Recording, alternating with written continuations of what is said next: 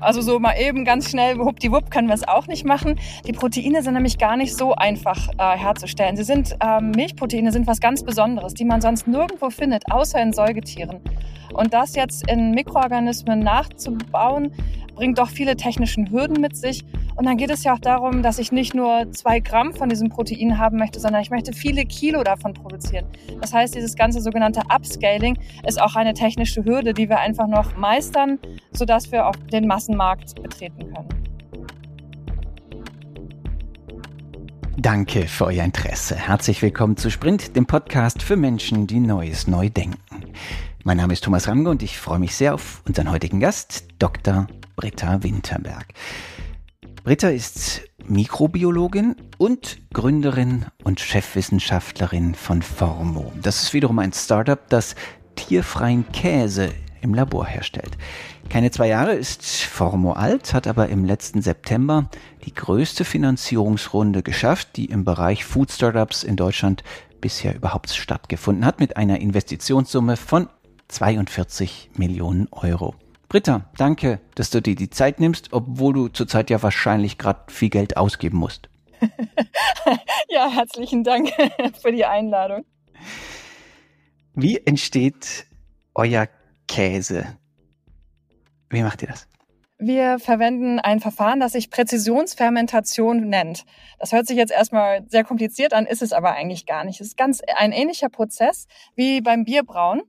Und zwar geben wir Mikroorganismen alle Informationen, die sie brauchen, um ähm, Milchproteine herzustellen. Die wachsen dann in einem Kessel, ganz ähnlich auch wie beim Bier. Am Ende bekommen wir nur keinen Alkohol, sondern Proteine. Und diese Proteine sind genauso aufgebaut wie die Proteine, wie wir sie in der Milch finden würden. Und die können wir dann mit Fetten, mit Pflanzenfetten und äh, pflanzlichen Kohlenhydraten mischen und daraus traditionelle Milchprodukte wie Käse zum Beispiel herstellen. Was sind das für Mikroorganismen? Wir verwenden verschiedene Mikroorganismen, Hefen zum Beispiel oder auch andere Pilze. Wie schafft man es, dass das dann so schmeckt wie Käse, nur tierfrei? Für den Geschmack sind unterschiedliche äh, Aspekte wichtig. Das ist zum einen, zum einen das Milchprotein, aber auch das Fett spielt eine ganz große Rolle und natürlich der Reifungsprozess. Also sag mal so ein ordentlicher Blauschimmelkäse, der einem praktisch schon aus der Packung entgegengekrabbelt kommt, äh, da spielt natürlich die, die Reifung eine ganz große Rolle für den Geschmack. Genau. Lass mich da genau nachfragen. Ne? Man sieht ja jetzt so in verschiedenen Bereichen den, den Versuch, äh, Nahrungsmittel im Labor nachzuahmen, nachzuzüchten, nachzuproduzieren, so dass sie möglichst dicht an dem sind, wie wir es aus den traditionellen Verfahren her kennen. Ist das bei Käse besonders schwierig oder eigentlich ein Nahrungsmittel, wo man das ganz gut hinbekommt oder recht schnell hinbekommt? Ganz gut kriegt ihr es ja schon, aber gewissermaßen, wie ist die technische Hürde in eurem Feld? Im Vergleich zum kultivierten Fleisch haben wir natürlich den ganz klaren Vorteil, dass wir nur wenige Proteine exprimieren oder herstellen müssen. Und aus diesen können wir eine ganze Reihe von Milchprodukten machen. Also zum Beispiel, wenn wir uns die kultivierten Fleischprodukte anschauen, dann braucht man eine eigene Zelllinie, ob man jetzt nun Huhn machen möchte oder Rind oder Schweinefleisch. Und in unserem Fall brauchen wir nur wenige, eine Handvoll von Proteinen und können damit aber äh, einen Frischkäse herstellen, einen gereiften Käse, einen Joghurt und auch ganz neue Produkte, die wir heute so noch gar nicht im Supermarkt kennen. Dadurch wird es natürlich einfacher. Einfacher, aber dennoch schwer, oder? Ja, also jetzt te technisch schwierig, weil wenn es einfach wäre, dann gäbe es ja vermutlich diese, diese Produkte schon. Also bei Fleisch gibt es die schon, sie sind unendlich teuer und die Leute, die probieren, sagen, die schmecken eigentlich auch ganz gut. Bei Käse gibt es die von euch jetzt, aber nicht in Masse. Also es muss irgendwie schwierig sein, oder? Genau, also so mal eben ganz schnell, wuppdiwupp, können wir es auch nicht machen. Die Proteine sind nämlich gar nicht so einfach äh, herzustellen. Sie sind, ähm, Milchproteine sind was ganz Besonderes, die man sonst nirgendwo findet, außer in Säugetieren. Und das jetzt in Mikroorganismen nachzubauen, bringt doch viele technischen Hürden mit sich. Und dann geht es ja auch darum, dass ich nicht nur zwei Gramm von diesem Protein haben möchte, sondern ich möchte viele Kilo davon produzieren. Das heißt, dieses ganze sogenannte Upscaling ist auch eine technische Hürde, die wir einfach noch ähm, ja, meistern, sodass wir auch den Massenmarkt ähm, betreten können. Das ist interessant. Ne? Also du sagst äh, viele Kilo, äh, natürlich viele Tonnen oder viele Tausende Tonnen. Darum geht's ja eigentlich bei, bei Nahrungsmitteln. Wie ist da der Entwicklungspfad? Also wie schnell könnt ihr heute welche Mengen produzieren und Was ist der Plan oder die Hoffnung, wie man dann so schnell vorankommt, dass man auch irgendwie eine ganze Anzahl von Supermärkten beliefern kann? Derzeit stellen wir Prototypen her, das heißt, wir reden wirklich ähm, von kleinen Mengen, die so auch noch nicht äh, zu kaufen sind. Wir streben den Markteintritt im Jahr 2023 an, also da geht es dann wirklich schon mal um Tonnen. Und bis 2030 möchten wir wirklich einen substanziellen Marktanteil erreichen, also dass wirklich jeder unsere Produkte in jedem Supermarkt finden kann. Was muss geschehen, damit dieser Plan aufgehen kann? Was braucht ihr dafür? Was muss in einem optimistischen Szenario, so was sind da die die Meilensteine? Zum einen auf der wissenschaftlichen Seite dieses Hochskalieren, das Upscaling.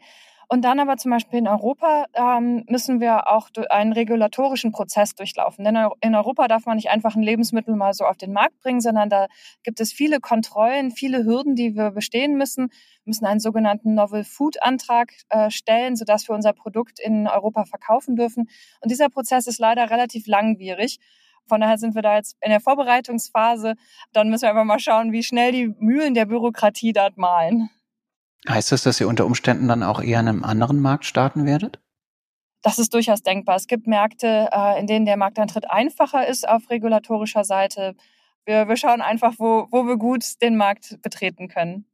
Es gibt eine interessante würde jetzt nicht sagen, es ist kein Konflikt, aber eine interessante Ambivalenz an Food-Innovationen wie euren. Auf der einen Seite haben sie natürlich einen klaren Nachhaltigkeitsanspruch. Ne? Also sie sind ja ähm, für gerne geeignet, sind erstmal dafür geeignet, dass man erstmal keine Tiere irgendwie äh, nutzen oder gar töten muss und natürlich den CO2-Ausstoß von Kühen in eurem Fall stark reduzieren kann, wenn diese Kühe nicht geben muss, weil sie keine Milch produzieren müssten industriell.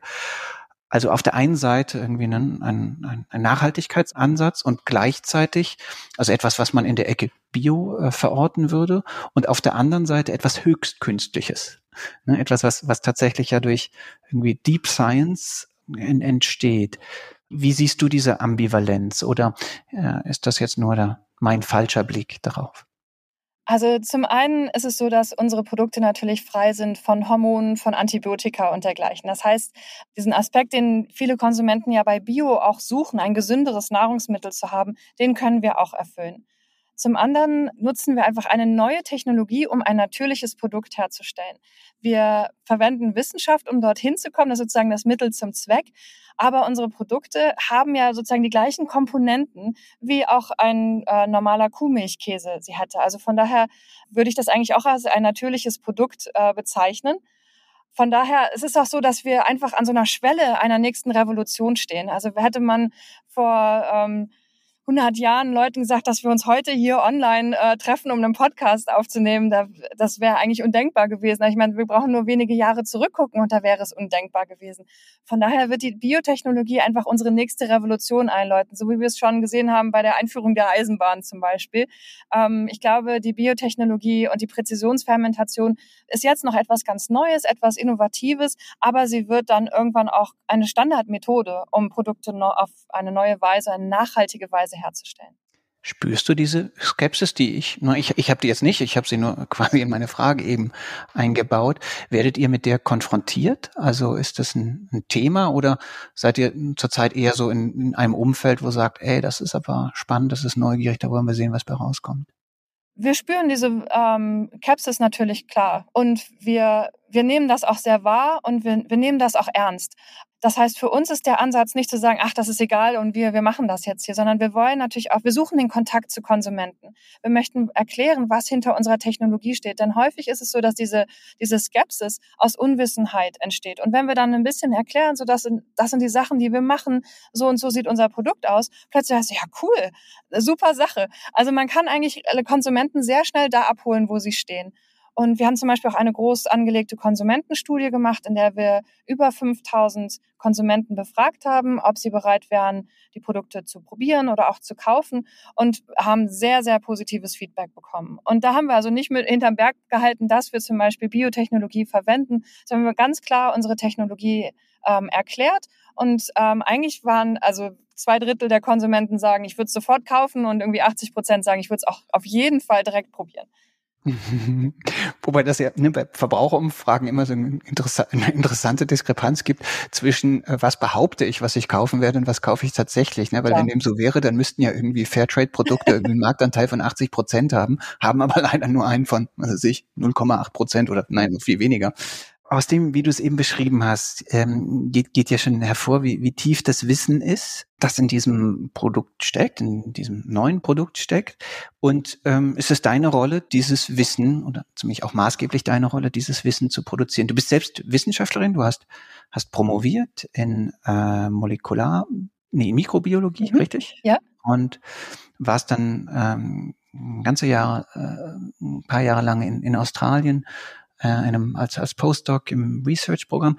Wie war dein Weg in die Wissenschaft? Wusstest du schon früh, dass du Wissenschaftlerin werden möchtest? Das wusste ich tatsächlich schon sehr früh. Also ich kann mich noch genau an den Tag erinnern, an dem ich äh, gesagt habe, ich werde Biologin werden. Äh, da war ich tatsächlich neun Jahre in der dritten Klasse und unsere Lehrerin hat uns erklärt, wie das Herz funktioniert und wie das Blut äh, in die Lunge gepumpt wird und in den Körper. Und das fand ich so faszinierend und habe gedacht, boah, das, das, davon will ich mehr wissen. Ähm, interessant finde ich, dass ich äh, nicht gesagt habe, ich will Medizin studieren, ähm, sondern Biologie, weil mich fasziniert, wie Sachen funktionieren, wie wir, ähm, ja, wie faszinierend die Natur ist und was für Aspekte dort alle zusammenkommen. Ähm, und von daher war das eigentlich immer sozusagen mein Ziel, Biologie zu studieren. Das habe ich dann auch tatsächlich direkt gemacht, habe dann ähm, am Max-Planck-Institut in Marburg promoviert ähm, und danach wollte ich eigentlich gerne erstmal in der Wissenschaft bleiben, ähm, weil mich einfach die ja, Wissenschaft fasziniert hat, ganz Neuland zu betreten, ähm, immer wieder auch neue Sachen ausprobieren zu können, praktisch ohne Limit und bin dann, wie du schon sagtest, nach Australien gegangen, habe dort sechs Jahre als Postdoc gearbeitet und fand diese Zeit auch wirklich unheimlich spannend, weil man als Wissenschaftler so viel Freiheiten hat. Also man kann ähm, sein eigenes Projekt so steuern und betritt immer wieder Neuland. Jeden Tag macht man was ganz Neues, was sonst niemand weltweit macht. Ähm, und dann haben wir tatsächlich noch einen Zwischenstopp äh, in Bangkok gemacht. Ähm, mit meiner Familie zusammen habe ich dort viereinhalb Jahre gelebt ja, und dann hat es sich tatsächlich durch Zufall ergeben, dass ich dann Formo zusammen mit äh, unserem CEO Raphael gegründet habe. Bevor wir gleich zur Firmengründung kommen, ähm, warum Australien? Also MPI ist ja so erste Adresse, auch in, auch in Marburg, ne? in, in deinem Feld in Deutschland. Da hätte es ja auch sicherlich Optionen für eine deutsche wissenschaftliche Fortführung, Postdoc, akademische Laufbahn gegeben. Was, was hat dich nach Australien und dann sogar noch nach Bangkok, also nach Asien gezogen. Die Forschungsfreiheit in deinem Bereich, in der Mikrobiologie oder? Ähm, genau, also zum einen gab es dort ein Projekt, das äh, unheimlich spannend war und ähm, für das ich mich sehr interessiert habe. Und ähm, zum anderen geht es mir irgendwie alle paar Jahre so, dass es mich so, ja, irgendwie kitzelt, mal was ganz Neues zu machen. Also so aus meiner Komfortzone rauszutreten und zu sagen, ich mache was ganz Neues. Äh, von daher war das für mich, glaube ich, unheimlich wichtig, mal wirklich alles einzupacken, ans andere Ende der Welt zu ziehen und mal ganz neu irgendwie so einen Neustart äh, zu wagen. Also ich glaube, das überkommt mich alle paar Jahre irgendwie so. Ideale Voraussetzung, um Gründerin genau. zu werden. Aber in, in dieser Zeit, als du Wissenschaftlerin warst, ähm, was war dir da wichtig? Ähm, ich habe gesehen, dass du eine ganze Reihe Publikationen, die auch, auch viel zitiert wurden, ähm, geschafft? Äh, oder wusstest du in der Zeit auch schon, hm, eigentlich ist mein Weg gar nicht jetzt so äh, und mein, mein Hauptziel gar nicht, mein Zitationsindex irgendwie hochzujatzen? Ja, also äh, auf der einen Seite fand ich wirklich sehr spannend, dass ich wirklich die komplette Freiheit hatte, mein Projekt so voranzutreiben oder in die Richtung zu treiben, die, die mich interessiert. Das war natürlich sehr spannend. Aber auf der anderen Seite hat mir so ein bisschen gefehlt, die direkte Anwendung zu sehen. Wenn man als Wissenschaftler eine, eine Publikation hat, dann gibt es vielleicht irgendwie 20 Leute, die das dann lesen und äh, ja, dann hört das Interesse sozusagen auch schon fast wieder auf. Und das natürlich jetzt bei Formo was ganz anderes. Also das empfinde unser, unsere Firma auch eigentlich immer noch so ein bisschen wie so ein Wissenschaftsunternehmen. Äh, wir, wir forschen unheimlich viel, wir machen was ganz Neues, machen auch ganz viel Grundlagenforschung in diesem Prozess. Und auf der anderen Seite, das, was wir machen, das ist irgendwann ein Produkt, das ich im Supermarkt selber kaufen kann. Das ist natürlich ja mind-blowing sozusagen, um da mal ins Englische abzuschweifen. Kannst du den Moment, wo du sagst, ich gehe jetzt raus aus der Wissenschaft äh, und möchte Gründerin werden, ähnlich genau datieren wie die Entscheidung, Wissenschaftlerin zu werden in der neunten Klasse mit deiner Lehrerin, die dir dieses Herzmodell gezeigt hat?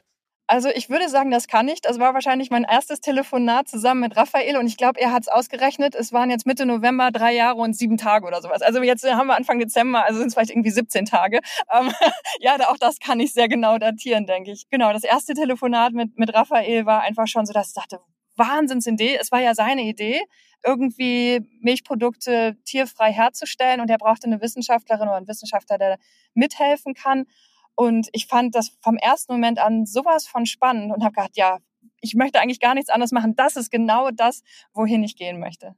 Kanntet ihr euch schon oder wie habt ihr euch gefunden?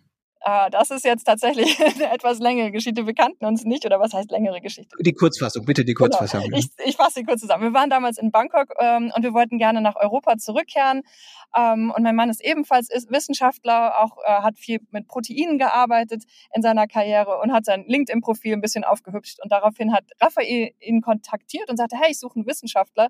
Die beiden haben dann tatsächlich ein Vorstellungsgespräch geführt und am Ende meinte dann mein Mann, ich glaube, meine Frau ist viel besser qualifiziert ja, und so war es dann auch. Raphael und ich haben uns dann auch noch unterhalten und wir lagen einfach direkt auf der gleichen Wellenlänge und haben gesagt, wir schaffen das, wir machen das.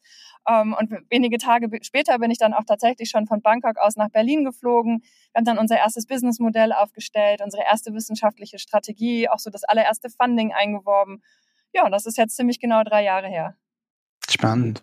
Ihr habt in Deutschland gegründet. Dein äh, Geschäftspartner äh, ist Schweizer. Warum, also die erste Frage wäre ja mal, warum nicht vielleicht in Asien oder in den USA, was ja vielleicht auch nicht so ganz unnaheliegend wäre in, in eurem Feld. Also wa warum habt ihr euch entschieden, in Deutschland zu gründen und nicht in der Schweiz oder gar in den USA? Also ich denke, für Deutschland spricht ganz klar, dass Berlin auf jeden Fall ein ähm, ja, so ein richtiger Hub ist für veganen Lebensstil, auch für Innovation. Äh, von daher war das auf jeden Fall ein sehr guter Startpunkt für uns. Und wenn wir dann daran denken, dass wir ein traditionelles Käseprodukt äh, herstellen, dann kann Europa nicht besser, also dann kann man nicht besser aufgestellt sein als in Europa. Äh, wir haben in Europa diese Wahnsinnsauswahl an verschiedenen äh, Käseprodukten, die andere Regionen der Welt einfach so nicht zu bieten haben. Verstehe, ja. Das ja, stimmt. Habe ich gar nicht dran gedacht, dass USA und Käse vielleicht keine so ganz keine genau. ideale keine ideale Kombination ist. Im Gegenteil, der wäre wahrscheinlich sofort verboten worden. ja, oder man denkt sowas an einer Quetschtube oder so. Ne? Also und wir haben natürlich so dieses dieses äh, dieses handwerkliche, dieses Käsehandwerk, diese Tradition können wir einbinden und sie kombinieren mit der Biotechnologie. Genau, und wer, also man, wer würde amerikanischen Käse kaufen? Also wenn man mal gleich in, in Weltmarktstandards denkt, dann ist natürlich in der Tat äh, die Überlegung vollkommen irrsinnig. Aber die Schweiz wäre doch ganz gut gewesen warum nicht die Schweiz? Die hat ja auch hm, sehr gute Gründungsbedingungen und äh, steuerlich deutlich bessere Bedingungen als Deutschland für Gründer und so weiter. Ich glaube, da müsstest du tatsächlich unseren CEO Raphael fragen. Er war ja schon vorher bei unserem ersten Investor Atlantic Food Labs ähm, und hat dort einfach ein fantastisches Netzwerk bekommen. Also äh, man überlegt ja nicht an einem Tag, so heute will ich mal gründen, ach, hier ist eine Wissenschaftlerin und lo los geht's. Man braucht ja wirklich ein sehr gut aufgestelltes Netzwerk. Man braucht Partner, mit denen man das erstmal durchsprechen kann, seine Ideen. Und genau diese optimalen Bedingungen hat er damals bei Atlantic Food Labs in Berlin gefunden. Und ich glaube, deswegen ist es dann Berlin geworden.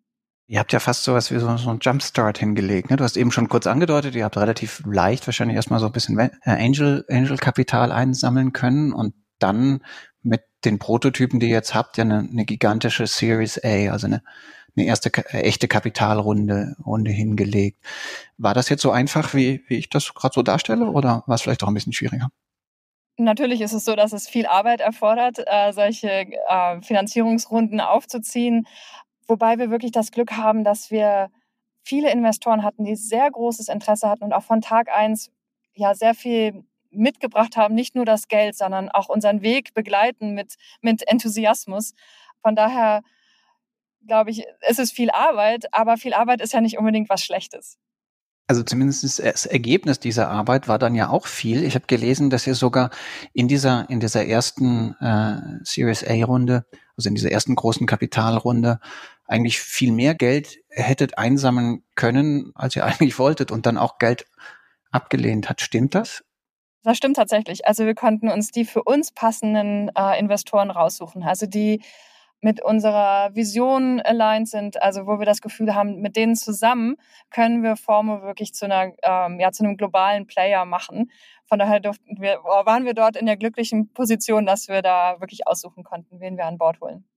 Es wird ja und wurde lange und wird auch immer noch über Kapitalknappheit im Bereich Wagniskapital in Deutschland gesprochen. Gleichzeitig nehme ich wahr und höre es ja jetzt auch von dir, dass für die wirklich guten Ideen eigentlich Finanzierung, Arbeit ist aber kein Problem. Kann das sein, dass sich da der Wind mittlerweile gedreht hat? Also, dass es eigentlich mehr Kapital gibt als gute Ideen? Ob es mehr gute Ideen, äh, mehr Kapital gibt als gute Ideen, kann ich tatsächlich nicht beurteilen, weil als CSO muss ich mich Gott sei Dank gar nicht so sehr um das Funding kümmern. Ich darf das Geld nachher mal ausgeben, aber ich muss es nicht wirklich einwerben. Ich glaube, es ist tatsächlich so, dass es mittlerweile einfacher geworden ist in Europa, weil man erkannt hat, dass man als, also als Standort einfach auch ein bisschen aufholen muss im Vergleich zu den USA zum Beispiel. Und dadurch gibt es sehr viel Interesse an innovativen Startups, äh, was natürlich sehr gut ist für die ganze Industrie, nicht nur für uns als einzelne Firma, sondern so als das, als das Ökosystem sozusagen. Äh, du, du hast ja eben schon angedeutet, ne, dass ähm, eure Entwicklung auch irgendwie stark in diesem Partnernetzwerk irgendwie entsteht wir sehen ja jetzt zumindest so in der medizinischen Biotech oder sowas, so wie eine Arbeitsteilung von, dass Startups den hochinnovativen Teil der Entwicklung äh, übernehmen, aber äh, durchaus klar ist, dass sie dann eigentlich für das Skalieren gekauft werden von Big Pharma oder von, von, von ganz großen Unternehmen, also mit wenigen Ausnahmen oder so wie BioNTech und Pfizer so ganz enge Kooperationen äh, eingehen. Ist das etwas, was in eurer jungen Branche äh, schon absehbar ist, dass es ähm, gewissermaßen auch so sein wird, dass Food Innovation Startups wie eure eigentlich die Produktentwicklung machen und man dann schauen muss, ob die Produkte, wenn sie denn da sind, von anderen vertrieben werden oder sogar direkt es vielleicht sowas zu so einem Effekt kommt, dass die wirklich innovativen Startups dann einfach von Nestle oder Unilever oder so aufgekauft werden? Da kann ich, glaube ich, gar nicht eine wirkliche qualifizierte Aussage zu machen. Ist natürlich auch so ein bisschen so ein Glaskugelspiel. Ne? Wir gucken mal ein bisschen in die Zukunft. Ähm, unsere Strategie ist es, ähm, die komplette Markt die, die Wertschöpfungskette komplett abzudecken. Also sowohl die Entwicklung zu machen, als auch nachher den Konsumenten mit unseren Produkten zu erreichen. Also unser Ziel ist es, eigene Produkte auf den Markt zu bringen und nicht äh, nur die Proteine zu liefern an welchen Käsehersteller auch immer. Wie das insgesamt in der Industrie aussieht, weiß ich tatsächlich jetzt nicht. Okay, jetzt traktiere ich dich auch gar nicht mehr weiter mit diesen Finanzierungs- und Business-Strategie. Strategiefragen, äh, sondern lieber ähm, möchte ich dann noch ein bisschen mehr erfahren über quasi das Innovationsfeld, in dem ihr seid. Wo siehst du jetzt Fleisch? Das kennt man. Ich habe auch mal irgendwie so ein YouTube-Video über, über, über so äh, alkoholfreies Bier, was äh, mit Biotech gebraut wird, gesehen. Das hört sich so an für mich, als ob das recht ähnlich ist an dem, was ihr macht, weil das hat natürlich auch mit Hefen irgendwie wie funktioniert. Wo siehst du spannende Entwicklungen? Also wo Food-Innovationen aus dem Labor im Grunde jetzt kurz davor sind und die Art und Weise, wie wir essen, zu verändern, grundlegend zu verändern?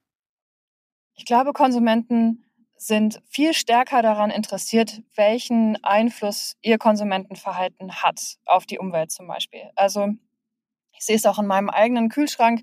Äh, hätte man dort vor fünf Jahren reingeguckt, äh, hätte man wenig Ersatzprodukte gefunden.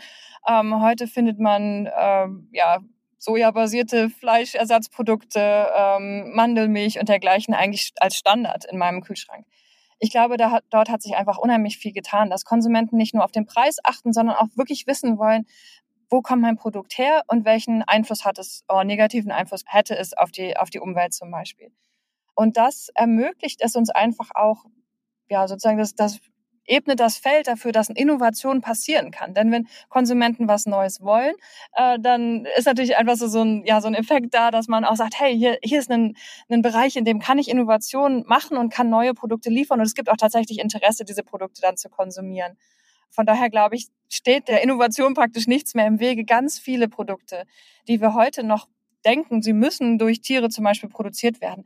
Das wird sich ändern. Und man wird wahrscheinlich in 30, 40 Jahren zurückgucken und sagen, was, irgendwer hat mal äh, Käse gegessen, der von einer Kuh kam. Äh, ist doch eigentlich normal, dass man das mit Mikroorganismen macht.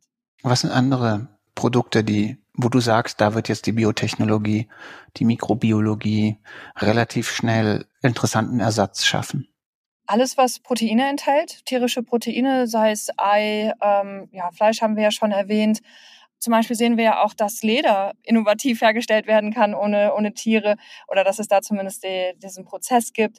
Also alles, was Proteine enthält, tierische Proteine, aber auch zum Beispiel ähm, ja, Zucker und dergleichen, Fette, ähm, wir sehen ja auch zum Beispiel Palmöl ähm, hat einen riesengroßen Einfluss ähm, weltweit gesehen. Da gibt es auch Bestrebungen, das durch Mikroorganismen herstellen zu lassen. Plastik, also eigentlich Mikroorganismen sind, wie soll man sagen, sie können Fabriken, wir können sie so ändern, dass sie Fabriken für praktisch jedes Produkt werden. Du hast vorhin ja schon gesagt, und damit werden auch plötzlich Nahrungsmittel möglich, die wir nie kannten, die ganz anders sind. Zweigeteilte Frage. Die erste ist, wann möchte man eigentlich, dass Ersatzprodukt genauso schmeckt wie das, was wir traditionell kennen. Also, ne, der, mhm. der Camembert dann irgendwie von euch ganz genauso schmeckt wie der beste Rohmilch Camembert aus der Bretagne und, oder was weiß ich. Und zweite Frage, was sind die Ziele einer oder wie entdeckt man dann ein, ein neues, neues Nahrungsmittel, vielleicht sogar dessen Kategorie wir noch gar nicht kennen? Also das, ganz Neues und das dann uns ganz furchtbar gut schmecken wird und vielleicht auch noch super gesund ist. Ja, zu der ersten Teilfrage, äh, wann möchte man genauso sein wie äh, traditionelle Produkte? Da kommt es uns sehr stark auf die Funktionalität an. Denn natürlich, wenn ich einen, einen Mozzarella herstelle, ähm, der auf einem Pizza sein soll, dann ist uns natürlich wichtig, dass er schmilzt und schön Fäden zieht. Das heißt, da setzen wir unsere, sozusagen unsere Messlatte an, dass er genauso schön schmilzt, genau die, also so Bläschen macht, wenn ich ihn backe, dass er bräu, äh, gebräunt wird und dergleichen. Also da versuchen wir natürlich die Funktionalität so zu erreichen, dass ein Konsument sagt, hey, das ist mein Pizzakäse. Okay, gut. Bei, bei Mozzarella ist natürlich einfach, der schmeckt ja eh nach nichts. Verstehe ich. Gut. Genau. Wenn wir aber, wir können natürlich dann auch sagen, hey, wir möchten so einen richtig stinkigen Gruyère oder Parmesan oder dergleichen. Jedes Produkt ähm, erfüllt ja einen gewissen ja, einen Job, den jemand sucht. Also ich suche was, was ich auf eine Käseplatte machen kann zum Beispiel. Was also, was sich schön präsentieren lässt, weil unterschiedliche Texturen hat, ähm, unterschiedliche Geschmäcker. Das ist natürlich dann unsere Messlatte. Dass wir sagen, hey, hier möchte jemand eine Käseplatte haben, da möchte er einen Blauschimmelkäse drauflegen dann würden wir natürlich versuchen, so nah wie möglich an einen, ja, an einen Blauschimmelkäse ranzukommen, wie man ihn traditionell bisher kennt. Okay, und ich verstehe es richtig, dass ihr zurzeit eher äh, beim Mozzarella seid als beim Gruyère, richtig? Äh, das ist tatsächlich so, weil wir natürlich bei Mozzarella wesentlich kürzere Entwicklungszyklen haben. Wenn wir immer erstmal sechs Wochen warten müssen, um zu sehen, naja, das hat aber noch nicht so gut geklappt, bis nämlich die Reifung abgeschlossen ist und dann können wir doch alles wieder wegwerfen. Das würde einfach viel zu lange dauern. Deswegen ähm, meistern wir jetzt sozusagen erstmal unsere Proteine mit einem frischen Käse, der sehr kurze Entwicklungszyklen hat, um einfach ganz schnell immer ja anpassen zu können, was auch mikrobiologisch sozusagen bei uns passiert. Und dann der nächste Schritt sind dann die gereiften Käse. Und die zweite Teil der Frage, also welche neuen Kategorien kannst du dir vorstellen und wie kommt man zu denen?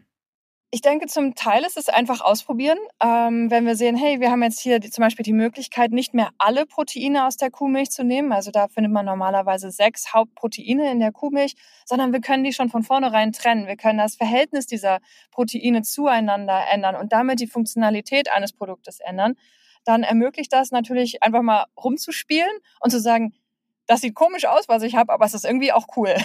und dann mal daran weiterzuentwickeln. Und dann können wir damit ganz neue Produkte mit neuen Funktionalitäten auf den Markt, oh, erstmal ja, entwickeln, Prototypen entwickeln und vielleicht dann auch auf den Markt bringen. Wie man die dann nennt, ich weiß es noch nicht. Es kommt ein bisschen drauf an, was wir so finden.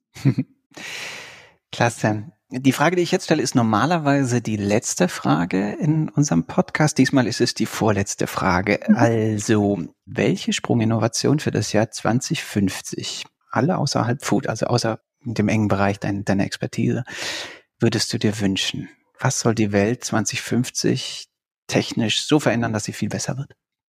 Ich glaube, wir brauchen äh, einen Weg, Verpackungen herzustellen, die nachher nicht in unseren Ozeanen landen. Also ein komplettes Wegdenken von unserem erdölbasierten Plastik hin zu, ja, wahrscheinlich einem mikrobiell basiertem Stoff, der dann auch nach wenigen Tagen zum Beispiel wieder zerfällt äh, und wieder als Nahrung für Mikroorganismen im Boden zur Verfügung steht. Ha, da habe ich einen Hörtipp für dich. Wir haben eine Folge mit Anne Lamp von Traceless, die genau das versuchen. Ich glaube, vielleicht kennst du sie sogar. Ein bisschen, bisschen erinnert mich, ne? das, das, äh, eure Haltung. Hört, hört dir die Folge an und ihr, liebe Hörerinnen und Hörer, natürlich auch. Aber jetzt kommt die allerletzte Frage für dich und die ist eigentlich ziemlich naheliegend. Wie schmeckt dein Käse? Also ich habe jetzt letzt das Vergnügen gehabt, ihn äh, mit unserem ähm, ja, Chefkoch zusammen zu probieren, Ricky Savard von Seven Swans in Frankfurt. Und er hat da Gerichte rausgezaubert und es war der absolute Hammer. also ich kann kaum erwarten, dass wir in größeren Mengen produzieren, sodass ich in meinem eigenen Kühlschrank äh, viel, die traditionellen Produkte verbannen und Formo reinholen kann. Dass du als Wissenschaftlerin gut bist, das hast du unter Beweis gestellt, aber dass du auch im Marketing einiges verstehst, das ist hiermit dann auch wohl äh, erwiesen. Ganz vielen Dank, Britta, für deine Zeit. Ja, vielen Dank, dass ich hier sein durfte. Dankeschön. Danke auch an euch, liebe Hörerinnen und Hörer, wie immer für eure Aufmerksamkeit. Das war der letzte Podcast für dieses Jahr 2021 und ich möchte die Gelegenheit nutzen, zwei Menschen zu danken, die diesen Podcast in seinem ersten Jahr möglich gemacht haben. Das ist zum einen Andreas Propeller von der Firma Podcast Produzenten, der die Folgen alle geschnitten hat und mitunter technische Bugs fixen musste, die ich bei der Aufnahme verbaselt habe. Vielen Dank, Andreas. Und zum zweiten geht mein großer Dank an Christian Ekle, der bei der Bundesagentur für Sprunginnovationen diesen Podcast Podcast initiiert hat, mitkonzipiert hat, viele unserer Gäste entdeckt hat und sie auch herangekübert hat und nicht zuletzt jede Folge aufmerksam abhört, bevor wir sie dann äh, online veröffentlichen. Danke an euch beide. Nochmals danke auch an euch alle, die ihr im Jahr 2021 regelmäßig uns eure Aufmerksamkeit geschenkt habt. Wir hören uns Anfang 2022 wieder. Habt schöne Weihnachten, kommt gut ins neue Jahr, aber vor allen Dingen bleibt auch im nächsten Jahr neugierig